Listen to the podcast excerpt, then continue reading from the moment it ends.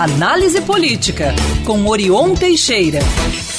Olá, Orion, muito bom dia para você. Bom dia, Luciana, Lucas, Murilo e ouvintes da Band News. Prazer voltar a falar com vocês. Prazer sempre todo nosso, Orion. Bora lá então começar a semana, a semana movimentada, sobretudo na próxima quarta-feira, de 1 de fevereiro, quando acontece a posse dos deputados estaduais na Assembleia. Assembleia que também deve eleger Tadeuzinho, né? Como será a relação com o governo Zema e aliados que saíram da disputa para evitar ali o embate, né, Orion? Pois é, Luciana, o deputado estadual Tadeu Leite, ou apenas Tadeu, Tadeuzinho do MDB, como ele, como ele é chamado lá na Assembleia, deverá ser eleito presidente do Legislativo Mineiro nesta quarta-feira, dia 1 após a posse dos eleitos e reeleitos. Ele deverá ser o candidato único depois de desbancar um, um a um dos candidatos governistas. Quatro aliados do governo chegaram a se apresentar, mas dois deles o próprio governo tratou de tirá-los do páreo. Pode até surgir um candidato ou outro concorrente ali de última hora, é do regimento, mas não é recomendável do ponto de vista político. Dizem os mais experientes que ninguém quer ficar contra o futuro presidente da Assembleia Legislativa, que é quem rege, quem controla a pauta do legislativo no plenário, evitando então riscos aí à própria sobrevivência. O próprio governo é, recuou quando percebeu que Tadeuzinho venceria e chamou para conversar. Fez apelo para que seus projetos é, sejam colocados em votação. Tadeuzinho disse a Zema que não fará oposição, mas também que não tem e nem fará o papel de líder do governo e que a decisão final será dos 77 deputados estaduais em plenário e não dele. Ou seja, cabe ao governo e seus líderes convencerem os deputados da sustentabilidade e necessidade de aprovação de seus projetos prioritários.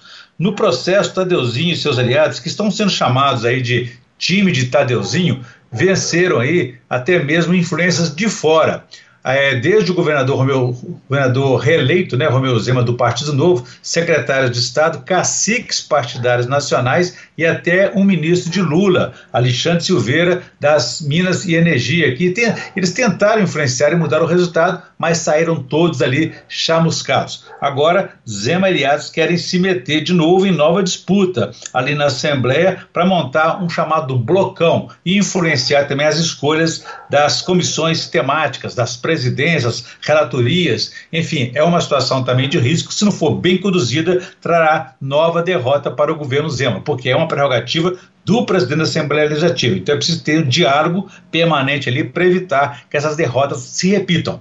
Zema quer vender empresas estatais, quer fazer adesão de Minas Gerais ao regime de recuperação fiscal do governo federal. Ainda que tenha a maioria daqui para frente na Assembleia em plenário, o problema agora desses projetos não são mais é, estaduais, mas federais, já que depende da homologação do governo federal, que agora está sob nova direção do presidente Luiz Inácio Lula da Silva, do PT.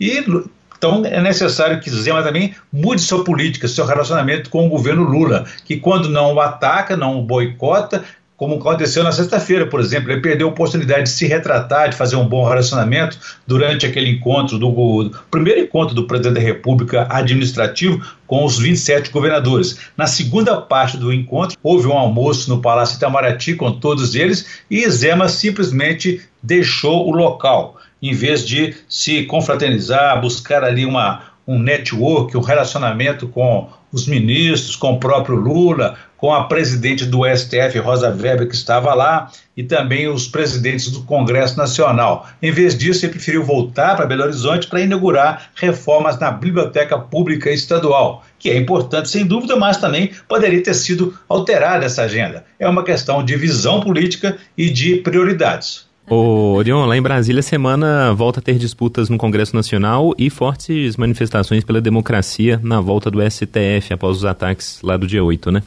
Pois é, Lucas, na volta do ano legislativo, judiciário, né, há muita tensão e preocupação com a segurança após esses ataques golpistas do dia 8 de janeiro. A segurança está reforçada e a política está intensamente em articulações pelas eleições é, do comando das presidências da Câmara dos Deputados e do Senado Federal. No Congresso, então, a quarta-feira promete ser muito quente com a posse dos novos deputados eleitos e reeleitos no ano passado e a eleição para os comandos da direção. A eleição da Câmara tem ampla amplo favoritismo aí para a reeleição de Arthur Lira, que é do Partido Progressista de Alagoas, um bolsonarista que está tendo um bom relacionamento aí com o novo governo de Lula. Em sua busca pela reeleição, ele costurou acordo entre governistas e oposicionistas e busca atingir o maior número de votos da história em uma eleição para o cargo. Ele terá como opositor apenas Chico Alencar, que é do PSOL do Rio de Janeiro, o único adversário até agora colocado.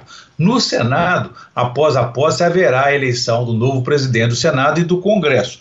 Rodrigo Pacheco, senador por Minas Gerais, do PSD, é o favorito nessa disputa, mas vai enfrentar uma disputa menos confortável ali do que a de Arthur Lira na Câmara. A oposição tenta ali ressuscitar o bolsonarismo.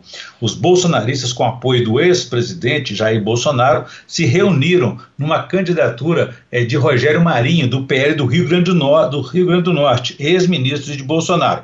Estima-se que hoje que Pacheco tem aí cerca de 50 votos, mais do que ele precisa, mais do que os 41 necessários aí para a eleição. Mas para virar o jogo, o Rogério Marinho precisaria conseguir muitas traições, o que também não é impossível, considerando que a votação é secreta.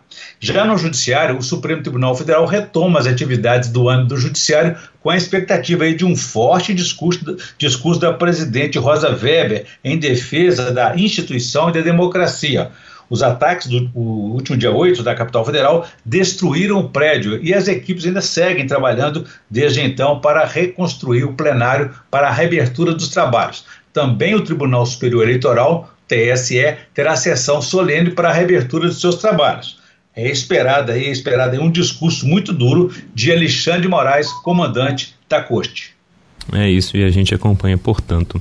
Orion, então na quarta você volta o dia que será importantíssimo e, portanto, no dia primeiro com começo de mandato, escolha de mesas aqui, lá em Brasília, coisa e tal. Essas eleições aí, tudo bem, mas quem quiser pode acompanhar o meu blog também no www.blogdorion.com.br. Um abraço para você, Murilo, Luciana e ouvintes. Façam um bom dia. Passamos. Valeu, até.